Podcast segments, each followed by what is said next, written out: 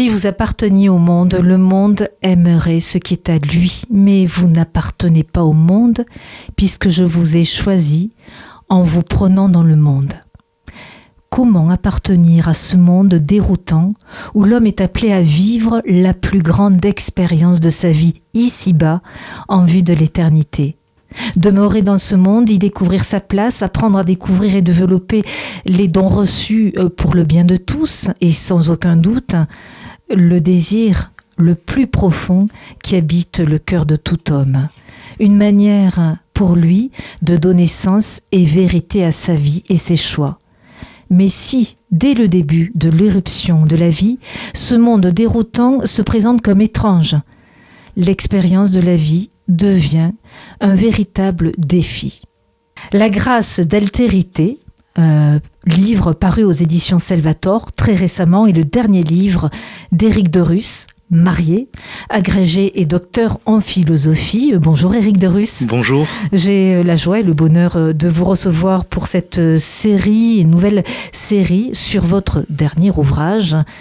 sans plus tarder, dans ce premier entretien, je vais vous demander de reprendre votre ouvrage et je vais vous demander de choisir et de lire un court extrait important pour vous. Et merci.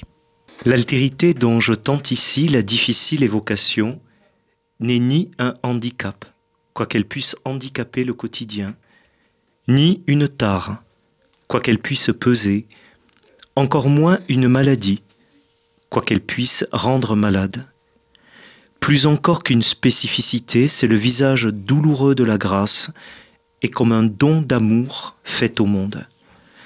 L'altérité ainsi envisagée n'est ni une donnée que l'on acquiert, ni une différence que l'on cultive elle est ce que l'on découvre en soi et à quoi l'on essaie de consentir, avec quoi il est possible d'entrer sans complaisance en amitié. Cette réconciliation avec sa propre altérité ouvre, non pas à une existence sans peine ni désastre, mais à une vie pleine. Très beau passage, fort passage hein, de ce livre que je conseille, qui est l'histoire un peu de votre récit, euh, de votre expérience de vie, la grâce d'altérité euh, paru aux éditions Salvator. Vous avez fait euh, le choix d'évoquer votre altérité, et j'invite donc les auditeurs à devenir lecteurs et vous en parlez aussi dans votre ouvrage à partir de diverses manifestations mhm. les plus problématiques hein, de, de, la vie quotidienne. Donc richesse euh, de l'altérité. Euh, euh, quelle est cette richesse au fond et que mettez-vous sur ce terme d'altérité qu'on pourrait entendre altérité, différence hein, Oui, alors ou encore handicap? oui, alors l'altérité, je fais une différence entre l'altérité et la différence. la différence, euh, elle se déchiffre toujours par rapport à une norme, à un point de référence. Donc on peut augmenter, accuser une différence pour sortir du lot, ou on peut essayer au contraire de gommer une différence pour s'assimiler à un groupe. Mais la différence, on ne peut la comprendre que par rapport à un point normatif, par rapport à un point de référence. Je crois que l'altérité, c'est toujours un événement, c'est ce qui ne se réfère à rien, c'est donc quelque chose qui est toujours de l'ordre de la nouveauté, qui surprend, soi-même d'abord, c'est quelque chose que l'on découvre, euh, qui est là et que l'on expérimente. Comment? Eh bien justement, euh, à travers un sentiment d'étrangeté, étrangeté du monde où nous sommes et étrangeté au monde. difficulté à trouver sa place dans ce monde, à se situer. voilà. Donc, je répète bien, l'altérité, c'est ce qui nous surprend, euh, ce qui ne se réfère à rien, c'est une manière d'être totalement inédite euh, que l'on découvre, qui ne provient pas d'un événement particulier, ce n'est pas quelque chose qui serait provoqué par un traumatisme ou par je ne sais quoi d'autre, c'est ce dont on prend progressivement conscience et avec quoi il faut essayer d'entrer, je dis, en amitié euh, pour découvrir que c'est aussi une richesse et j'écris même une grâce, euh, un don, peut-être une élection, mais au départ et pendant longtemps, on en éprouve surtout, vous le disiez, euh, la face euh, obscure, râpeuse, les frictions que cela occasionne avec un monde justement qui est perçu comme étrange et une étrangeté au monde hein, du sujet qui, qui a beaucoup de difficultés à trouver sa note pure, dirait Edith Stein, et à déployer ce qu'il peut y déployer. Est-ce qu'on pourrait euh, parler aussi d'une beauté cachée euh, de cette altérité, hein, Éric de Russe? Alors oui, je le crois, car je crois que la beauté est toujours du côté, me semble-t-il, de ce qui n'apparaît pas immédiatement. Euh, la beauté suppose justement de creuser au-delà de l'apparence immédiate des choses. Donc oui, ce dont on ne perçoit pas immédiatement la beauté peut être porteur d'une immense beauté, d'un rayonnement, mais c'est tout un chemin aussi pour apprivoiser. C'est comme dans Le Petit Prince, apprivoise-moi. Euh, je crois que c'est un long travail d'apprivoisement euh, de cette D'apprivoisement, de, de rencontre aussi. Oui, parce que nous sommes des êtres de relation, même si euh, c'est quelque chose de difficile et d'exigeant, mais nous sommes des êtres de relation. Et c'est sans doute à travers aussi, vous le disiez, des relations, des rencontres, que nous est redonné euh, cette beauté hein, dont chacun est porteur, mais dont nous n'avons pas conscience immédiatement.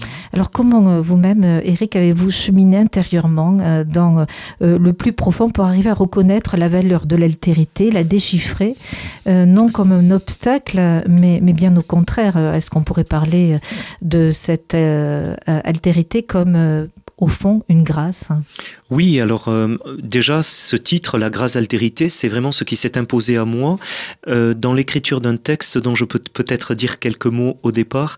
Euh, je n'avais pas du tout le projet d'écrire comme je peux écrire un essai ou une étude où là on construit les choses en amont, on les élabore. Là, pas du tout. C'est un texte à l'écriture particulière puisque c'est dans des circonstances particulières, peut-être difficiles, aussi d'introspection, que euh, eh bien des souvenirs sont remontés euh, imprévisiblement, euh, se sont associés entre eux, formant ce que j'appelle à la fin du livre comme une mosaïque hein, qui se dessinait sous mon regard. Et donc le récit s'est écrit, si j'ose dire, c'est écrit avec comme substance cette expérience donc intérieure qui est une expérience de vie. Voilà, je ne l'ai pas prévu.